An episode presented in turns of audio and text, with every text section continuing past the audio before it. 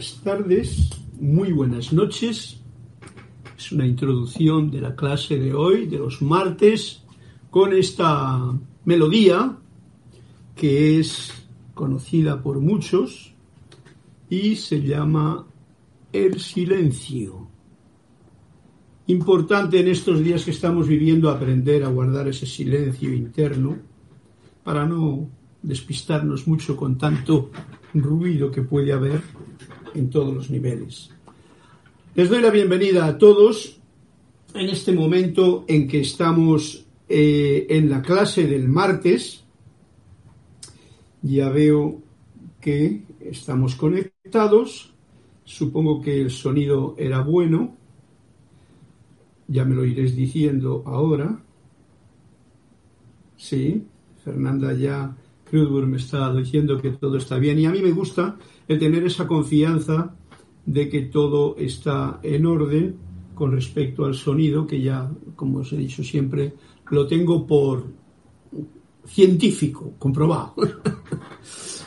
por lo tanto, muchas gracias a todos los que se van a incorporando a esta clase, que he entrado con este tema favorito mío de hoy, porque hoy he tenido la oportunidad, me llevaba la armónica en un paseo que he dado con un amigo del alma, un hermano, y ahora que podemos pasear un poquito más por ahí, y entonces teníamos unos pajaritos ahí que son como, yo los llamaría los hermanos menores de los cóndores, aquí, los cóndores panameños, ¿no? El cóndor ya sabéis que es un, animal, un ser bien especial de los Andes, tienes unas características muy especiales. Este, pues bueno, más pequeñito y tal y y está aquí en Panamá. Y estaba allí sentado a mi lado, entonces estaba escuchando, estaba viéndole y me salió la idea de tocar, en aquel momento que estaba silencioso todo, pues este canto del silencio. Y también pues lo interpreto para abrir esta clase. El silencio tan importante en estos momentos en que estamos viviendo. Aprender a entrar en el silencio es bien necesario. Y eh, aunque no sea ese el título de la clase, pero sí que es el título de la clase el que vaya desarrollándose con vuestros comentarios, con vuestra participación en, la, en el cuentecito que siempre solemos contar y con lo que nos salga a paso. Ya os doy las gracias y bendiciones desde el corazón, donde mi presencia saluda a la presencia yo soy en todos y cada uno de vosotros.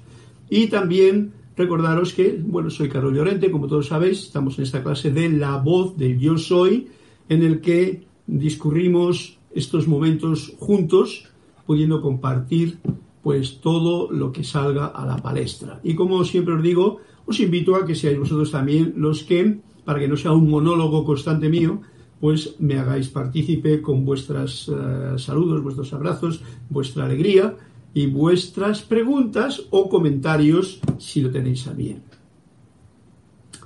Para comenzar la clase vamos a tener la... apagar esto. Vamos a tener la presentación fundamental del momento que es la reconexión. La reconexión del poco yo, como siempre digo, poco yo, somos nosotros, la personalidad, lo que está aquí, reconociendo a este gran yo soy que nos da la vida, que nos da la fuerza, que nos da todo. Para ello, en un momento os invito eh, a que, reconociendo que somos seres de luz, somos seres de luz, seres luminosos, entonces Veámoslos como tal, una inspiración o una inhalación profunda, y veámoslos como seres de luz pulsante desde el corazón, y en este caso os invito a que veamos esta luz violeta, este fuego violeta transmutador, liberador de todo lo que no es, que sabemos que hay mucho dentro de cada, de cada uno de nosotros.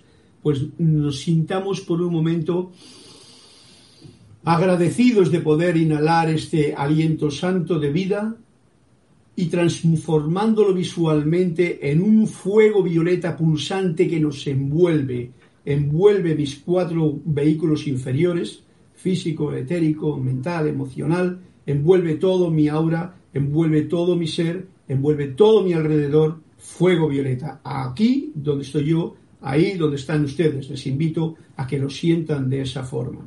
Una vez envueltos, sintamos esta conexión eh, contagiándose o haciéndose uno con mi afirmación. Magna y todopoderosa presencia yo soy en mí, fuente de toda vida, anclada en mi corazón y en el de toda la humanidad. Y cada uno, todos y cada uno de la humanidad. Yo te reconozco como la única presencia, el único poder, la única fuente y suministro de todo bien. Y ahora pongo mi atención en ti y te invoco a la acción. Asume el mando de mi atención, de mis cuerpos, emocional, mental, etérico y físico, que conscientemente te ofrezco. Derrama tu corriente de luz, tu energía, tu amor, sabiduría y poder en cada latido de mi corazón. Ahora encaro tu eterno amanecer y sol de mediodía y recibo tu magna presencia, esplendor y actividad en esta actividad presente en la que nos encontramos ahora y en todas las actividades en el resto del día, agradeciendo a ti, Padre, Madre. Tomamos una respiración profunda y abriendo los ojos, aquellos que estuviesen cerrados, pues retornamos ahí donde nos encontramos, bien conscientes. Ok, pues eh, después de esto, voy a mirar a ver qué respuesta hay por ahí entre todos los que se encuentran conectados ahora. Fernanda, muy bello. Saludos desde Chile. Supongo que te refieres a la música, o sea que ha sonado bien. María Mirela Pulido, buenas tardes. Bendiciones desde Tampico, México. Precioso. Se escucha perfecto. Gracias, Mirela. María Laura Mena, Carlos Bendiciones. Janet Conde, un abrazo de luz desde Valparaíso. Un abrazo de luz es un abrazo, es un abrazo bien bonito. Como somos seres luminosos, como acabo de decir, pues ¿qué puedes dar? Lo que tú eres, un abrazo de luz, que yo te devuelvo a ti, Janet Conde, y le hago extensivo a todos los que están ahora mismo conectados. Un abrazo de luz hasta Valparaíso, Chile. César Mendoza, bendiciones a todos. Carlos, este está por aquí cerca. Diana Liz, Dios te bendice. Buenas noches, Carlos. Qué bueno verte de nuevo. Desde Bogotá, yo soy presente. Así me gusta. Flor Eugenia, Narciso, bendiciones, Carlos, y a todos. Bendiciones desde Cabo Rojo, Puerto Rico. Para todos, bendiciones de luz. ¿Eh? Flor, hoy he estado con tu hermano dando un paseito muy rico. Diana Liz, tú de pronto podrías explicar qué se requiere decir con Cristo es el Señor del karma. Ay, yo no te. ok, vamos a ponernos serios. Esta es una pregunta y he dicho que me hagan preguntas y vamos a ver. Diana Liz me dice, a ver, ¿hay más? No. Ok, tú de pronto, o sea, ya, ahora, ¿podrías explicar qué se quiere decir con Cristo es el Señor del karma? Pero yo no he dicho Cristo es el Señor del karma, ¿no? Yo no he dicho nada de eso. Porque si lo hubiese dicho yo, te lo podría explicar, Diana. Como yo no lo he dicho, la verdad es que no lo sé explicar. Cristo es el Señor del karma. Es una frase bonita que cada cual la puede entender como desee. Yo generalmente no me meto en las ¿cómo se llama? en las imágenes de este mundo en el que vivimos, en que hemos puesto demasiados símbolos, demasiados símbolos Cristo es un símbolo, Señor es un símbolo, karma es otro símbolo. Son símbolos con que el ser humano se entiende. Yo no entiendo en esta época en que he decidido tratar de ser al menos un mensajero de la verdad, con alegría, con música, de jugar mucho con los símbolos. Son todos respetables, pero no les entiendo porque son creaciones, todas son creaciones humanas. Por lo tanto, el que lo ha creado eso, que yo no he sido, te lo podrá explicar.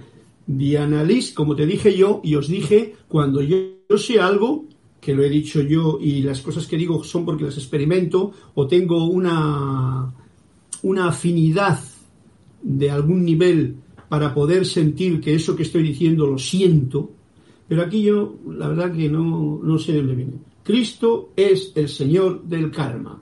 Esto es como esas palabras cuando se dice todo por la patria, me pidió un poquito. Son como eslogans, un eslogan, un eslogan el que le inventa, igual lo dice con alguna motivación, el que lo vive y lo siente, eh, pues entonces tendrá otra. Yo ya te he dicho, es para mí algo que como no he dicho yo, no te lo puedo explicar. No sé quién lo ha dicho, no sé dónde está y prácticamente no sé lo que significa. Cristo es el Señor del karma. Si alguien lo sabe, ajá, ahí está el punto de respuesta para que esta comunicación con Diana Liz de Bogotá nos lo explique. Sabéis que, hemos vivido yendo un poquito en el tema y respondiendo a esto, porque claro, hay que esperar que la descarga, digamos, de, comprensión se venga para, para poder eh, cerrar el paréntesis o la pregunta con la mayor amabilidad posible. Sabéis que hemos vivido durante todas las historias, desde la antigua, antigua que no conocemos y que se han inventado unos, y de las otras y las otras, las logias, los, eh, ha habido cantidad de informaciones tipo religiosas, tipo eh, gnósticas, tipo no sé qué, tipo tal, eh, tipo que han tratado de dar a la humanidad ciertas pautas de comportamiento. Sacerdotes que han sido eh, positivos o negativos o armoniosos o desarmoniosos. En fin, gente que sabía lo que quería decir con la intención que fuese. Por lo tanto, estas palabras a mí me suenan a todos esos conocimientos antiguos que la gente los ha expresado, pero que ahora mismo en esta edad dorada donde la simplificación es lo más importante, lo único que te puedo decir es que el Cristo, como el Christus, es esa manifestación de la presencia yo soy, esta es la respuesta mía, de lo, con respecto a lo que la manifestación de la, de la presencia yo soy, que es como la fuente que hemos dicho, que el Cristo, tal y como dicen los maestros ascendidos, por ejemplo, en, los libros de los maestros ascendidos, sí que conoce nuestros eh, problemas, sí que conoce nuestras situaciones. A la presencia está arriba observando, digamos, cómo desarrollamos nuestro poco yo y nuestra vida con la situación. Pero, digamos que Cristo es como al que podemos más acudir como intermediario porque él sí que conoce nuestras debilidades y tal no llego más. Ahora, una comunicación con tu verdadero ser, que es la presencia yo soy, que es donde se encuentra esta palabra reducida que se llama el Cristo, Christus, que no quiere decir Jesús, sino quiere decir algo como Krishna, como, en fin, es una palabra que tiene mucho detalle por detrás, pues ahí está. Cada cual que la emplee con el amor mayor de sentimiento posible. Y que invite precisamente a este Cristo interno de cada uno, por llamarlo de una forma, que invite a que le responda en lo que realmente uno requiere. Yasmín del Carmen, concreta Garrido, bendiciones para todos desde Colombia. Yasmit del Carmen.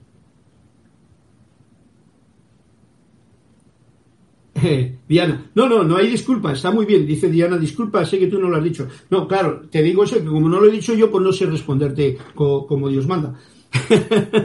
Pero está muy bien. Ok, bien. Pues vamos a entrar en el tema de hoy de la clase. ¿Por dónde empezaría yo? Vamos a empezar porque nadie me ha pedido ninguna página, lo cual esto me indica que no tenemos ningún cuento que contar. Y como hace tiempo que no abro yo el libro del maestro ascendido San Germain, vamos a ver simplemente a ver qué es lo que me dice, porque igual me responde Diana a tu pregunta. Vamos a ver qué es lo que hay por aquí.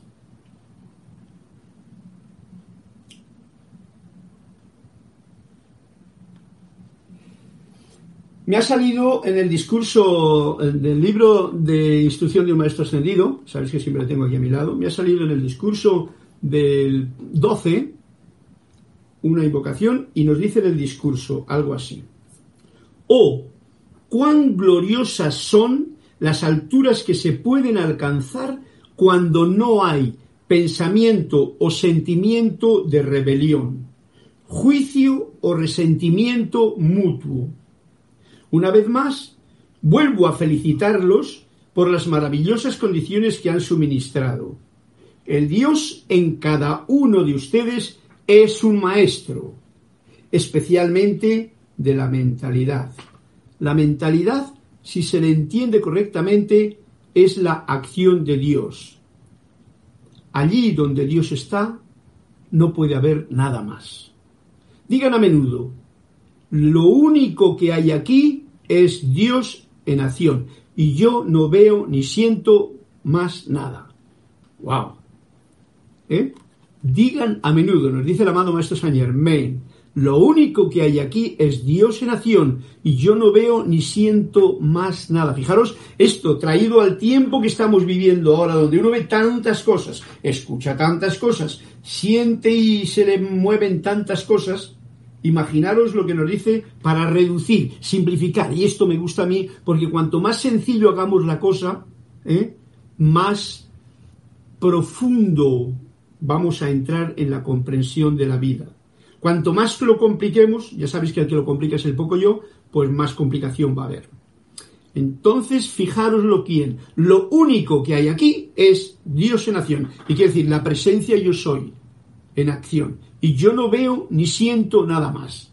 Entonces, como una afirmación así, como un eslogan también, porque esto no es fácil, es fácil de decir, pero no es fácil de sentir o de manifestar sostenidamente. El hijo es el, el hijo es el padre del hombre. Mira qué gracioso. El hijo es el padre del hombre. La hija es la madre de la mujer. ¿Suena esto paradójico? Vamos a ver lo que dice, porque esto es una, esto es como el cuento que yo me cuento y que y lo comparto con vosotros y que es una lección para mí. Y la comparto con ustedes. Vamos a ver. El hijo es el padre del hombre. La hija es la madre de la mujer. ¿Suena esto paradójico? Les aseguro que no lo es, nos dice Saint Germain, ya que, como regla general, la sugestión que envuelve al niño desde los 5 años de edad hasta los 12 o 14 es aquello que conforma el carácter del hombre o la mujer. A menos que, a través del conocimiento consciente de la práctica de la presencia de Dios, descarguen y consuman todas las sugestiones infractoras y avancen en la verdadera presencia interna. ¡Wow! Gracias, Padre, y gracias por permitirme abrir la página o por abrirme la página en este punto.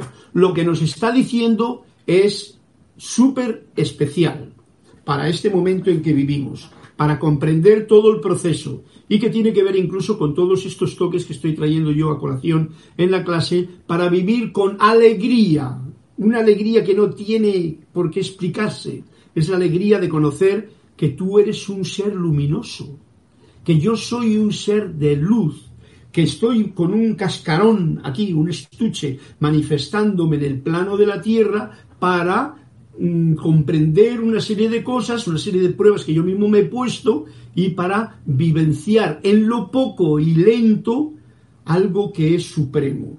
No hay prisa en ello. Pero fijaros lo que nos dice aquí. El hijo es el padre del hombre y la hija es la madre de la mujer. ¿Qué? Fijaros que nos dice el padre del hombre. El hijo es el padre del hombre. La hija es la madre de la mujer. Les aseguro que dice que no lo es, que no es paradójico, ya que como regla general, la sugestión que envuelve al niño, y esto es lo importante y lo que quiero hacer hincapié, la sugestión porque lo anterior incluso no lo sé descifrar. La sugestión que envuelve al niño desde los 5 años de edad hasta los 12 o 14 es aquello que conforma el carácter del hombre o la mujer, a menos que a través del conocimiento. ¿eh? Fijaros, aquí está la descripción de por qué ¿eh? el hijo es el padre del hombre. ¿Por qué? Porque el hijo, desde los 5 años de edad hasta los 12 o 14 años de edad conforma el carácter del hombre. Está llenándose de los programas, de las informaciones, de las programaciones del padre o de la madre o del abuelito, del maestro, del compañero, del hombre, en una palabra. Todo lo que está aquí funcionando en este mundo del poco yo, todo eso el niño de 5 a 14 años abre su corazón y lo admite como la verdad. ¿Por qué? Porque se lo dice el padre, el hombre, se lo dice la mujer, se lo dice el maestro, que es otro hombre, o la maestra, que es otra mujer, se lo dice los seres de alrededor, se lo dice el cura, se lo dice la monja, se lo dice toda la gente eh, que, que él, como niño, es más, como niño ha de aceptarlo, porque si no lo acepta, se revela. Y si se revela, le castigan. porque ese es un gran problema que tenemos. Y fijaros lo que nos dice, para esto, para los que tengan ahora niños pequeños, que ahora viene a cuento con, con lo del libro de Manuel, en el que estamos hablando de relaciones y el tratamiento con los hijos y tal, ¿no? Como regla general, la sugestión que envuelve al niño desde los 5 años de edad hasta los 12 o 14 es aquello que va a conformar el carácter del hombre o la mujer, a menos que conforma el carácter del hombre o la mujer y va a conformar el carácter del niño, a menos que, ojo al dato, a menos que a través del conocimiento consciente de la presencia de Dios, cosa que por lo menos eh, hasta mi época no ha, no ha existido, o sea, cuando un padre o una madre le, oh, y esto es muy delicado el decirlo, le, le da el ejemplo de vivir en amor, vamos a decirlo así porque ese sería el mensaje más, más auténtico, el padre y la madre viven amor porque son conscientes de que, de que son seres luminosos, esto ya a partir de ahora pueden hacerlo toda la gente joven. Reconocer que son seres luminosos y dar con su luz el ejemplo, con su luz, no con sus palabras, el ejemplo a sus hijos. Porque el cargar de palabras sería el programarlos. Pero cuando hay una práctica de la presencia, entonces descarguen y consuman todas las sugestiones infractoras, todas las sugestiones del hombre y de la mujer que se encarga de programar a los niños desde esa edad. Eh, dice cinco años porque como hasta los cuatro años son como esponjitas en las que prácticamente no reciben ya cosas, reciben desde el principio, pero mm, están todavía, es tan grande el mundo de la inocencia del niño, de la criatura que acaba de llegar a este plano, que todavía no se queda grave. Pero a partir de los 4 o 5 años que ya la mente ya está más, entonces, y quizá antes hoy día, eh, entonces es cuando ya empiezan esas sugestiones a producir su efecto en el ser eh, inocente. Y avancen en la, en la verdadera presencia interna.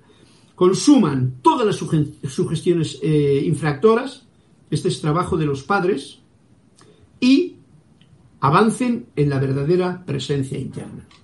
Yo, eh, por lo que he leído, y me ha caído siempre como muy posible, en la vida de Jesús, tal y como nos lo define en, los libros o las instrucciones de los maestros ascendidos, la Madre María tenía ya esa conciencia. Y San José, por decir eh, Saint Germain, en aquella encarnación, como nos cuentan, también tenía. Entonces, si había ya en ese hogar una conciencia de luz, de seres luminosos, de conocimiento verdadero y lo impregnaban con su ejemplo en la criatura que en aquel momento era el niño Jesús, pues él recibió una información ya desde pequeñito con ese nivel que nos está diciendo aquí el amado Maestro Saint Germain.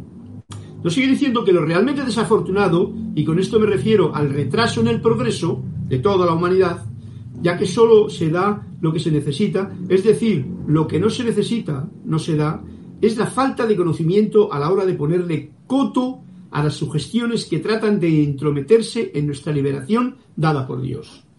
O sea, meter coto es a todas esas sugestiones que nos estamos recibiendo y que nos hacen que nos separemos, que nos entremos en la dualidad. Eso todos estamos, por lo menos todas las generaciones que estamos ahora mismo conectados, prácticamente, la mayoría, hay seres y hay personas que tienen una calidad de radiación amorosa, que no han leído ningún libro, por ejemplo, que están en gracia, los padres, los abuelos, y entonces esos pueden pasar esa radiación. Pero los que no la tienen, que es la inmensa mayoría y más hoy día, que es tan fácil el tener una información del exterior, o sea, una sugestión externa, pues entonces mm, van a tener esa dificultad. Ok, hemos tenido... Gracias. Esto es agüita de coco. Divina. Pues para cerrar la entrada de la clase, que no sé cómo la podremos titular, uy, ya no sé dónde lo he, encontrado. Bueno, se llama capítulo 12, luego lo buscaré. Voy a seguir, mientras alguien si me dice algún cuento, lo cuento, y si no, seguimos con el tema. Una, voy a leer una, un poema de mi amigo Jorge Janarte. Alguien me lo pidió que lo hiciese, alguien de ustedes, así es que me uno a la alegría de compartir algo que es elevador. Dice, hay una alegría sin explicación. ¿Es este el que quería leer yo? Otro.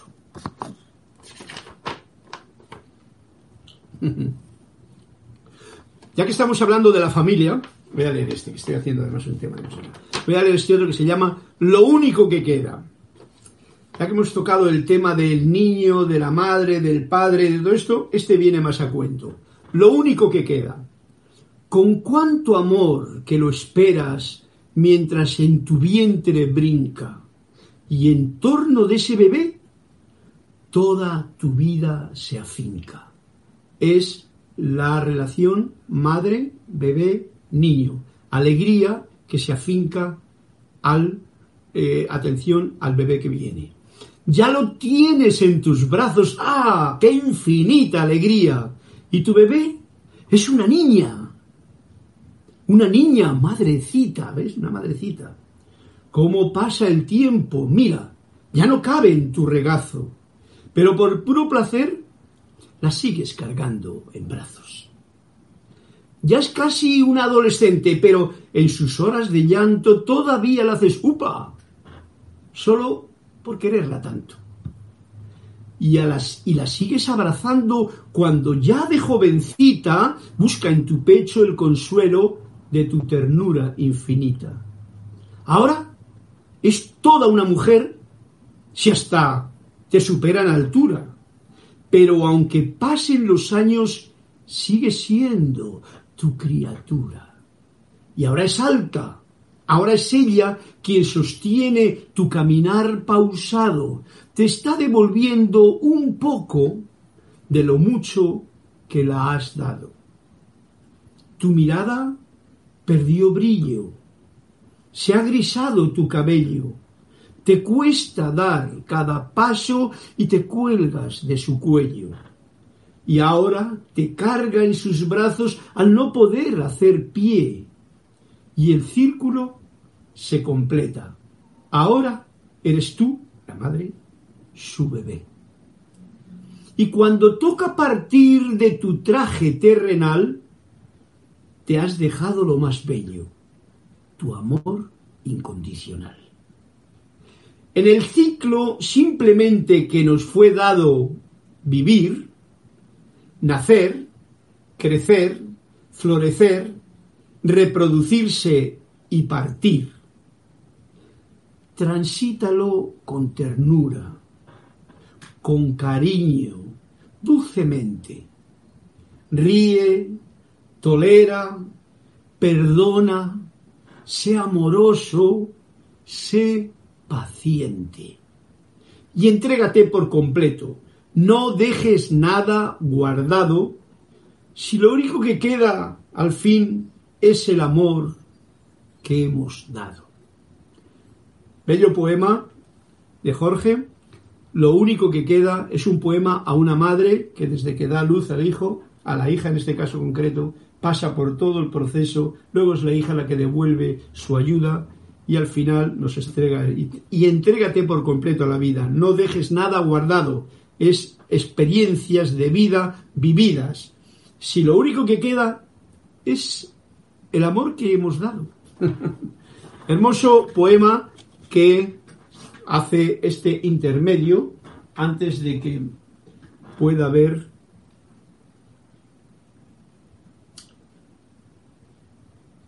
eh, si hay algo más por aquí. Diana Magistral, el bendito maestro, gracias por tu visión. Yasmín del Carmen, concreto Garrido, qué belleza. Supongo que se refiere al poema.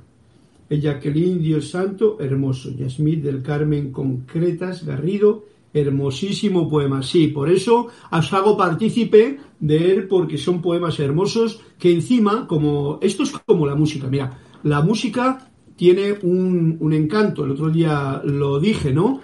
La música son como y el canto son como alimentos que permiten hacer un trabajo espiritual. Recordemos, ese es el, nivel de la música. Siempre que consideremos el canto como una actividad, os dije el otro día, que, eh, eh, afecta a todas las regiones del ser humano, ¿no? Como, no como un pasatiempo. Como un pasatiempo también vale, porque, pues, ahí está el pasatiempo. Afecta, porque si ese pasatiempo tiene una energía destructiva, o, altamente ruidosa, pues entonces pues te va a doler la cabeza luego o vas a quedar en un confusión. Pero la poesía, la verdadera poesía, despierta en el hombre el recuerdo de su patria, eh, ¿cómo se diría? De su patria celeste, de la casa. Y esto es lo que hace estos poemas de Jorge. Jorge Oljanarte, Oljanarte, un amigo. Eh, hace vibrar las cuerdas como más espirituales de cada uno y da un impulso también a la vida, con la fuerza que entretejen estas palabras que se están, que se están, ¿cómo se llama? Pues eso, en verso, entretejiendo, ¿no? Estas, pues dan una alegría, dan unos colores brillantes. Eh, eso es lo importante de la poesía. Porque hay otras poesías que nacen de otro, de otro nivel de conciencia, ¿no? No de unos pensamientos elevadores, sino de un nivel de conciencia que en, los poetas os vais a dar cuenta que son poetas que están por la longuidez, por el desánimo, por el romance, la, aquella cosa que perdí y la tristeza y tal. O que inundan sus pasiones y su tristeza y melancolía con sus decepciones y lo ponen en verso. ¿Ves? Esto es otra historia el asunto de la poesía es lo que os acabo de decir. Este es un ejemplo de un poema que eleva, eleva, despierta a el que lo escucha el recuerdo de, de, la, casa celestial, de lo, de lo elevado, de lo puro, de lo celestial. ¿eh? Ese es el punto de un poema, por eso yo os hago partícipe en esta clase, porque a fin de cuentas es de lo que se trata, ¿no? De que tengamos esta melodiosa armonía de la comunicación, pero que sea así, elevadora. Ok, me parece que no he visto ningún cuento. Ajá. Hoy no hay ningún cuento. Pues como no hay ningún cuento, voy a contar yo un cuento. El cuento que voy a contar yo va a ser de este libro en que ya casi no quedan cuentos, que es ¿Quién puede hacer que amanezca? Recordad esta afirmación que hacemos todos los días de clase. Encaro tu eterno amanecer, o sea, tú puedes hacer que amanezca, yo puedo hacer que amanezca cuando simplemente veo dentro de mí este eterno amanecer y sol de mediodía. Pero veamos a ver con un cuento lo que pasa. Y esto es muy difícil porque todos están prácticamente, no, todos no, Aquí tenemos un cuento, que es el que yo os cuento hoy, que se llama Contemplación. Y nos dice así el maestro. El maestro solía decir que sólo el silencio conducía a la transformación. Fijaros la magia que tiene el, momento, ¿no? He empezado con la canción del silencio, con la armónica, y ahora mismo el maestro nos está haciendo hincapié en lo mismo. Solo el silencio conducía a la transformación. Ok, este va a ser el título de la clase. Solo el silencio conduce a la transformación. Pero nadie conseguía convencerle de que definiera en qué consistía el silencio. Vamos a ver lo que dice. Cuando alguien lo intentaba, él sonreía y se tocaba los labios con el dedo índice, así, lo cual no hacía más que acrecentar la perplejidad de sus discípulos. Pero un día se logró dar un importante paso cuando alguien le preguntó, ¿y cómo puede uno llegar a ese silencio del que tú hablas? ¿Eh? Una pregunta así con más ya... potencia. El maestro respondió algo tan simple que sus discípulos se quedaron mirando, buscando en su rostro algún indicio que les hiciera ver que, que les hiciera ver que estaba bromeando. Pero no bromeaba. Y esto fue lo que dijo. Estéis donde estéis, mirad incluso cuando aparentemente no hay nada que ver. Y escuchad aun cuando parezca que todo está callado. ¡Wow! El silencio. A este silencio se está refiriendo el maestro, que es el que conduce a la transformación. Repito, estéis donde estéis, mirad incluso cuando aparentemente no hay nada que ver. ¿No? Porque cuando, por ejemplo, uno sale hoy, hoy yo tenía una hermosa tormenta que se acercaba por allí con casi un tornado por el horizonte. Ah, mira qué bonito, está entretenido con la tormenta, con los barcos, con el sol, con las nubes, con los pajaritos y con todo, entretenido. Había algo que ver y yo lo estaba disfrutando, ¿no? Con mi amigo. Pero, dice, cuando no haya nada que ver, mirad incluso cuando aparentemente no hay nada que ver y escuchad, eso mirad, y escuchad aun cuando parezca que todo está callado. Si vamos a mi experiencia, yo os diría algo que tiene que ver con lo siguiente. Yo estoy, tú cierras los ojos y uno podría poner en práctica esto y empezar a ver donde parece que no hay nada que ver. Os lo pongo como práctica. Luego me decís qué pasa. Si realmente guardando este silencio, sosteniendo esta actividad, cerrando los ojos, yo miro aquí en la pantalla de mi interior, como queráis verla, mirar ahí, sigilosamente, silenciosamente, sin juzgar. Esa es una práctica, ¿vale? Y otra es la de escuchar. No hay nada que escuchar. Está todo silencioso. Es un domingo en Panamá, donde no hay tráfico porque está todo toque de queda. Silencioso. Escucha. Es más, tápate los oídos y escucha el ruido que hay dentro de uno mismo. No el ruido, el inmenso mecanismo de la propia máquina que está aquí, este cuerpo. Yo suelo hacer así, me tapo con los ojos aquí y me tapo estos oídos. Estáis ahí un ratito y escucháis. Y entonces poned en práctica este cuento que es el cuento mío. Por eso me ha salido algo que tiene que ver con lo que he hecho yo, el silencio. Estéis donde estéis, mirad incluso cuando aparentemente no hay nada que ver y escuchad aun cuando parezca que todo está callado práctica para la semana. y lo llama el título Contemplación. Qué hermoso, ¿no? Bien. Vamos a ver si hay alguna cosita más por aquí. Jacqueline del Santos, bendiciones desde Uruguay. Diana Liz, gracias. Leticia López desde Dallas, mil bendiciones. Un abrazo, Carlos, y a todos. Claudia, bendiciones desde Lima, Perú. Yasmin Carmen Garrido. Lo único que hay Aquí es Dios en acción y yo no veo nada más. bueno, bien, eso que no sea un eslogan, ¿vale? Que sea una, una convicción interna tan grande porque lo sientes en ti que no te dejes llevar por ninguna sugestión de fuera. Entonces, tú pones al poco yo al servicio del gran yo soy, o yo, y sabes que no hay nada. Entonces ya no te queda más remedio que reírte reírte, esa sonrisa que decía antes el cuento que iba a leer, una alegría sin explicación, no tiene explicación. ¿Cómo te ríes? ¿Cómo está el mundo? Como dirían ahora mucha gente, ¿no? Pues te ríes porque comprendes la película. Todo esto nos trae una práctica.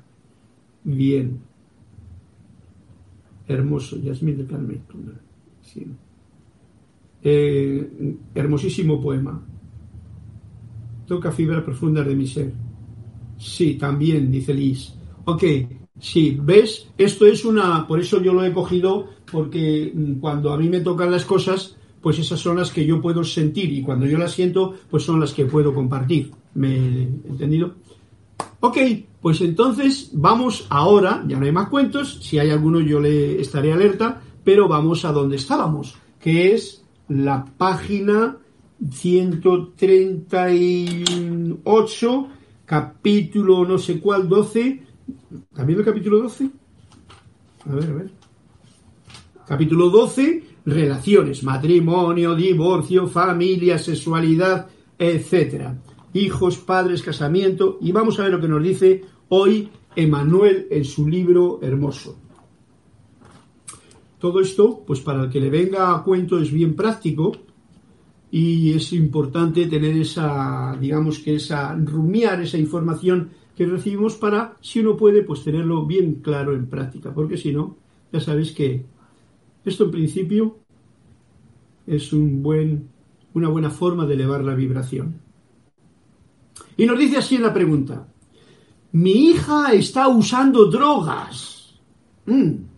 ¿Me puedes ofrecer una perspectiva y un camino que me ayude? Es la pregunta que le dicen a Emanuel. Lo agudo, porque aquí hay tela, tela que cortar. Óyeme a ir primero a lo que dice Emanuel, luego yo lo doy algunas pinceladas con lo que se me ocurre a mí.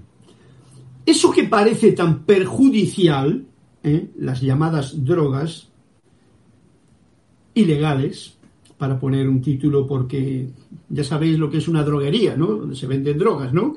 ¿Y qué te venden? Objetos químicos, etcétera. Farmacia, donde se venden drogas. ¿eh? ¿Qué te venden? Cosas que pueden ser una cosa u otra, depende cómo las utilices. Y luego hay otras drogas por las cuales a mucha gente, sin saber ni por qué, pues le meten en la cárcel, le pegan cada palo y hacen cada negocio que no veas. Bien, ya hemos hecho una pincelada general de una serie de cosas diferentes a las cuales se les da el mismo nombre. A todas esas situaciones que he enumerado las han metido en el mismo zapato. No han metido en ese zapato a otras drogas como son las permitidas. El alcohol. El hincharte a comer, que es una droga el ver películas de una clase a otra es otra droga. En fin. Vamos a ver lo que nos dice Emanuel. Eso que parece tan perjudicial y que sin duda es así en cierta forma, cuando habla de estas drogas que pueden dañar el cuerpo físico, no representa la destrucción última. Para que esa madre o ese padre que tiene hija, una hija que, como dice aquí, mi hija está usando drogas, sepa que no es tan grave la cosa, que no se vaya al limbo haciendo eh, gestos o preocupaciones innecesarias. Más bien que sepa lo que está ocurriendo en su propia casa. No hay tal cosa en la conciencia de Dios. ¿eh? No hay ninguna destrucción, no hay nada que sea malo ni bueno, en realidad, para el fin que estamos aquí. Es el hombre el que lo propone y lo programa de esa forma. No hay tal cosa en la conciencia de Dios. Lo que hay es aprendizaje. Punto. ¿Veis? Son diferentes formas de aprender. Las que la gente opta por ellas porque es el único recurso que tiene muchas veces ante, como hemos dicho en un principio de la clase, hay muchos padres que informan y dan una programación, maestros, religiosos, eh, en fin, todo el rollo de programación que recibe el niño desde los 5 hasta los 14 años, como nos dice el, como nos dice el amado Saint Germain, no tienen precisamente nada que ver con la bondad de la presencia manifiesta, no hablada, ni leída, manifiesta en los padres manifiesta en los profesores, manifiesta en los religiosos que te dan alguna eh, programa. Entonces, el niño que ha perdido su inocencia se encuentra con un programa que, que, no resuena para nada con su inocencia, con su alma pura todo lo que le están diciendo, la educación que está recibiendo, la, visión que tiene la familia, los de al lado, la política, los otros, el ejemplo que están dando los mayores, todo eso le suena, pero ni a chino siquiera. O sea, eso es como, pero ¿qué, ¿en qué mundo estoy? Y entonces, pues optan por encontrar otras salidas, otras salidas que no son malas. ¿eh? Yo no las juzgo de malas, yo sé de lo que estoy hablando. Porque hay un problema con las personas que cuando se habla de drogas empiezan a hablar de ello. Si tú no has probado lo que es ninguna de las drogas que hay en, los mercados, si no lo has probado, mejor que te calle la boca porque no sabes de qué está hablando. Estás hablando de las programaciones que uno tiene. Entonces, muy delicado todo eso. Yo lo digo ahora porque yo sé de lo que estoy hablando, porque yo experimento, he experimentado y experimentaré todo lo que haya que experimentar en mi vida en el tiempo que aún me quede. Siempre como investigación. ¿Ah? Diferente de como un escape de la realidad. Porque la gente joven generalmente lo utiliza pues como el que se emborracha, lo que pasa que eso está permitido, se quiere escapar de la realidad. Está viviendo una realidad que no comprende en su familia, en su casa, y entonces opta por eso que le ha dicho su amiguito y que está muy bien tal y cual, y se mete muchas veces en unos líos que luego le cuesta salir o sale malamente. Ok, sigamos con lo que nos dice. Por eso dice, lo que hay es aprendizaje. Si tomamos esto así, tendremos una visión más abierta con respecto a lo que llaman droga. Que no todo lo que reluce es oro. Lo que hay es un aprendizaje. Punto. ¿Eh? Pero sigue diciéndonos, sería bueno encarar este asunto preguntándose la madre a sí mismo, el padre, ¿qué es lo que habré de aprender con esto? ¿Qué aprender yo con esto cuando veo que mis hijos están tomando ese derrotero? Ese es un punto muy especial, porque aquí estamos para comprender, aprender y amar. Entonces, ¿qué es lo que yo tengo que aprender cuando esta situación? Porque no voy a juzgar con respecto a lo que me dicen, ya sean las leyes, ya sean los gobiernos, ya sean la historia, que ya sabéis que eso es voluble, cambiante y encima manipulador. Sería bueno encarar este asunto preguntándose a sí mismo qué es lo que habrá, qué es lo que habré de aprender con esto que está ocurriendo en mi entorno, con mi hija, con mi hijo. ¿Por qué se te ofrece esto a ti? Porque hay mucha gente que no tiene ese problema. ¿ah? Y hay otra gente que sí lo tiene. Entonces, ¿por qué a mí se me ofrece esta situación? ¿Y cómo la encaro? No reprimiendo o señalando con el dedo, sino mirándome a mí mismo. Porque es a mí, en mi mundo es en el que me aparece esto y en alguien tan cercano como mi hija. En este caso concreto es la pregunta. No sintiéndote víctima, sino con un sentido de gratitud. O sea, esto me viene a mí, ay, pobrecito, ¿por qué me ocurre a mí esto? No, no, no, no, no. ¡Wow! Me está ocurriendo algo especial. No me lo esperaba, no me lo imaginaba. Y mira por dónde esto. Vamos a ver cómo actúo. Y a cada cual tiene que buscar la maña para saber cómo actuar. Una de las formas más importantes sería quitarte o bajarte de tu, ¿cómo diría yo? De tu peana o tu altar de padre o de madre, que te has creído que tú sabes y el otro no, ponerte al nivel que te corresponde, amoroso, y relacionarte con tu hija. Y preguntar sin juzgar. Y encima agradeciendo. Y diciendo, ay, no entiendo, ¿qué es esto? ¿Qué pasa? Porque igual te llevas una sorpresa que te puede hasta beneficiar. ¿Ok? Seguimos. ¿Qué es lo que estás experimentando con esta situación? Esto te trae a una autoobservación, a un autoanálisis, a un autocambiar algo que yo tengo aquí programado, mejor dicho aquí, programado y que no es mío, que pertenece a los programas del poco yo o sociales. ¿Qué es lo que yo temo? ¿A qué tengo miedo yo con todo esto? Y te saldrán un montón de fantasmas, monstruos, tienes miedo a que vaya aquí, en fin, cualquier cosa. Se ha fumado un cigarrillo de marihuana y que, en fin, a fin de cuentas, eso es como nada, y sin embargo, tú has hecho ya una película de. vamos, tremenda. Y te estás separando más de la conexión con ese ser querido que, como decía el poema, lo único que tenía que hacer es mantener esa relación amorosa. Con ese punto que nos ha puesto aquí, Jorge. ¿Dónde encuentro los recursos ocultos de esta situación? Porque hay cosas ocultas que uno se le escapan, quizá porque está muy entretenida la madre o el padre con sus labores y no ha puesto atención ni de pequeño, ni de mediano, ni nada con lo que su hija está, va viviendo, no por evitarlo, sino que no sabe ni por dónde anda, ni con quiénes anda, ni qué situación, no lo sabe. Tampoco tiene por qué saberlo, pero a no ser que haya una comunicación verdadera. Pero si está encima despistada, la madre o el padre, pues peor todavía. Se va a llevar más.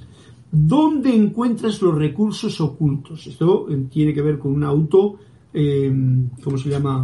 Autoobservación. ¿Dónde confabulas? ¿Eh? Porque uno empieza a rumiar malos pensamientos, juicios, tal, hablar con la vecina, hablar con el otro, hablar con el otro, menos con tu hija, por ejemplo, por supuesto, y generar un mundo que estás creando tú mismo, como padre o como madre, que va a poner una valla enorme, más grande que el muro del Trump eh, eh, mental, con respecto a tu hijo y tu hija.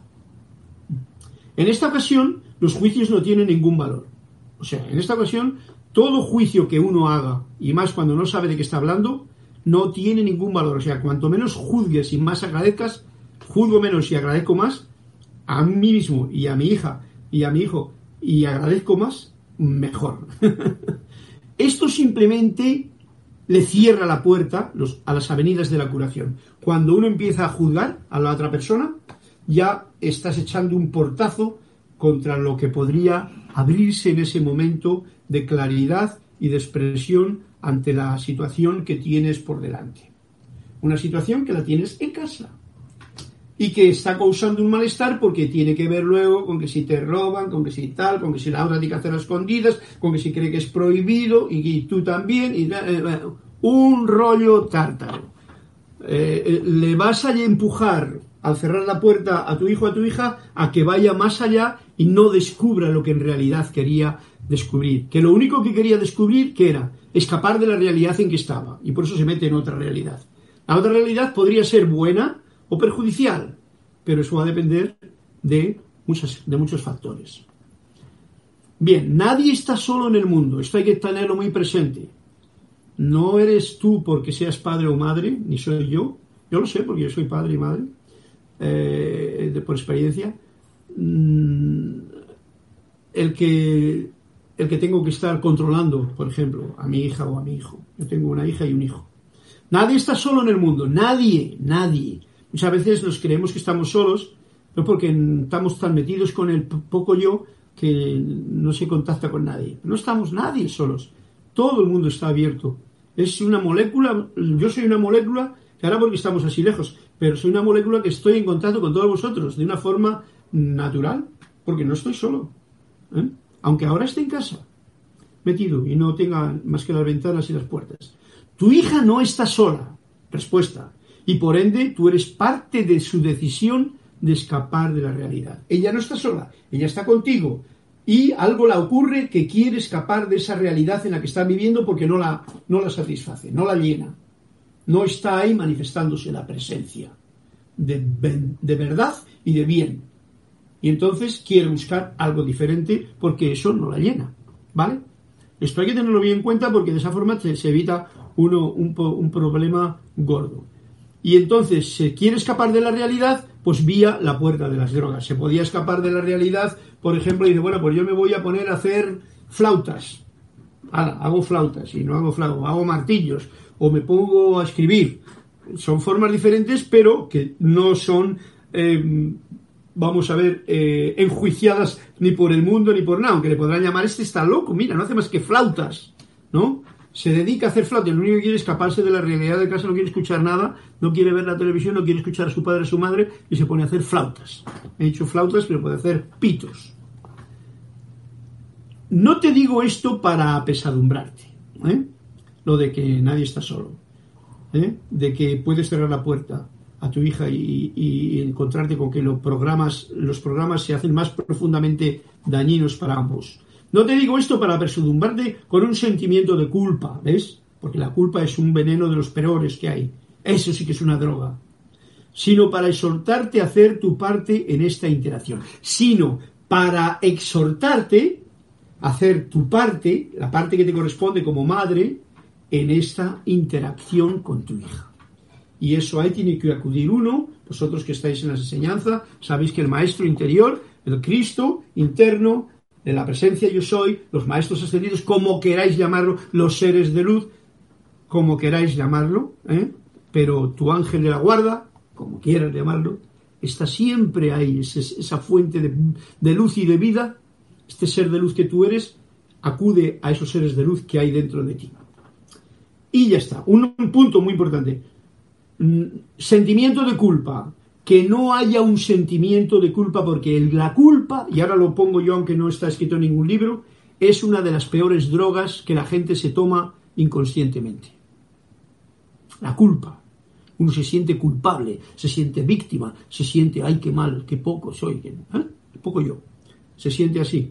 Y eso trae unas consecuencias graves cuando la culpa es grave. Bien, los hijos ofrecen la realización. Como dijimos en la clase anterior que tú aprendes de tus hijos. ¿Cómo vas a aprender si le rechazas? Ante una situación nueva para ti, que no para ellos. Los hijos ofrecen la realización de lo que los padres han fallado en otorgarse.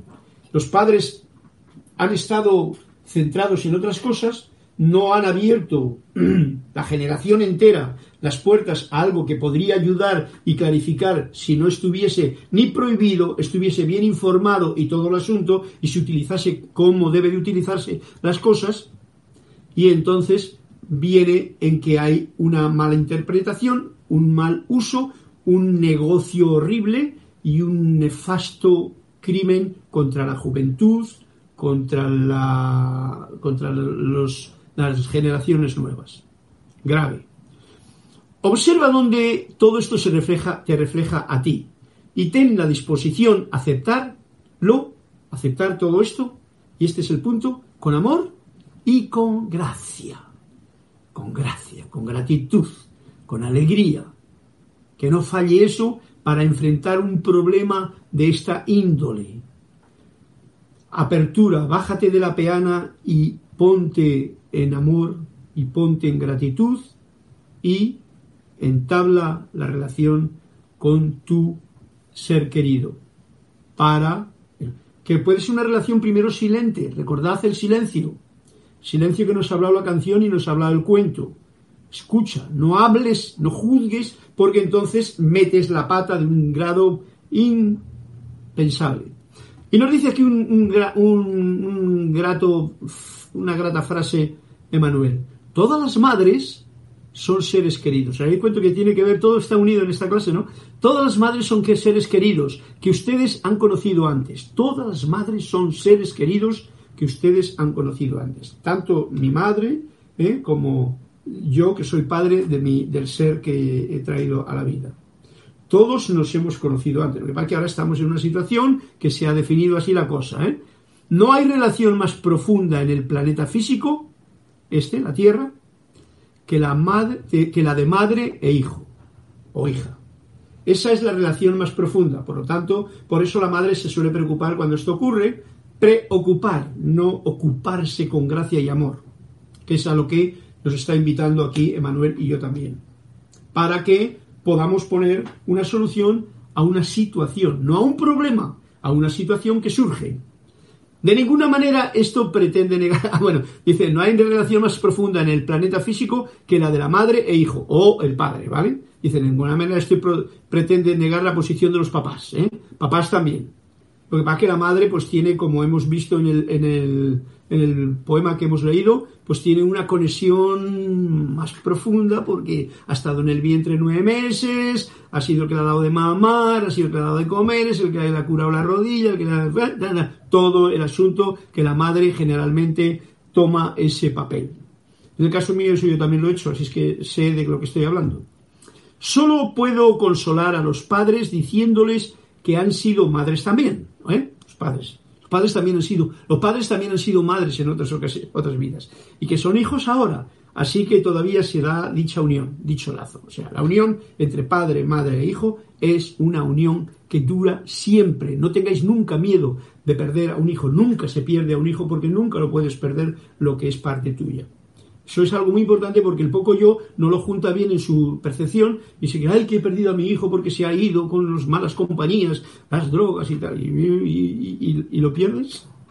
Pierdes la oportunidad de vivir con él durante una gran etapa, igual luego al final de la vida te cuando le encuentras otra vez cuando ya el niño ha aprendido lo, más que tú y tú por fin te has dado tantas veces con la cabeza en la pared que también te has dado cuenta de que tenías una rebelión entera muy grande con respecto a unos conceptos que no eran tuyos, que te habían programado desde los 5 hasta los 14 y que te los has creído desde los 5 hasta los 14 y los programas siguen.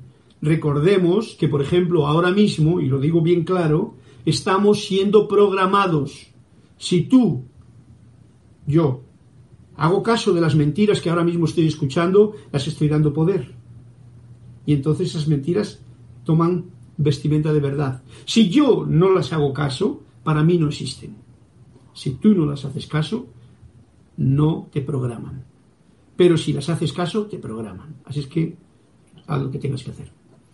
Bien, de ninguna manera Solo puedo consolaros. Ya, una vez que existe el lazo, nunca se dará la separación. Una vez que existe el lazo entre padre y madre e hijos, una vez que tienes un hijo y tal, nunca se da la separación. Puede uno hasta irse de casa, hasta hacer las tonterías más grandes que mucha gente hace. Bueno, ese es un problema temporal que en algún momento se dará, terminará dando cuenta de lo tonto que ha sido.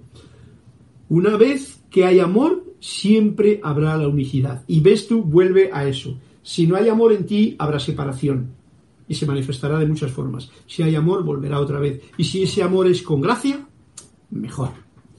Eh, aunque pasen muchas vidas, fijaros que pueden pasar vidas en que uno se separa de su hijo por mal rollo y al cabo de un tiempo se va a encontrar. Donde no se encuentren juntos en la forma física.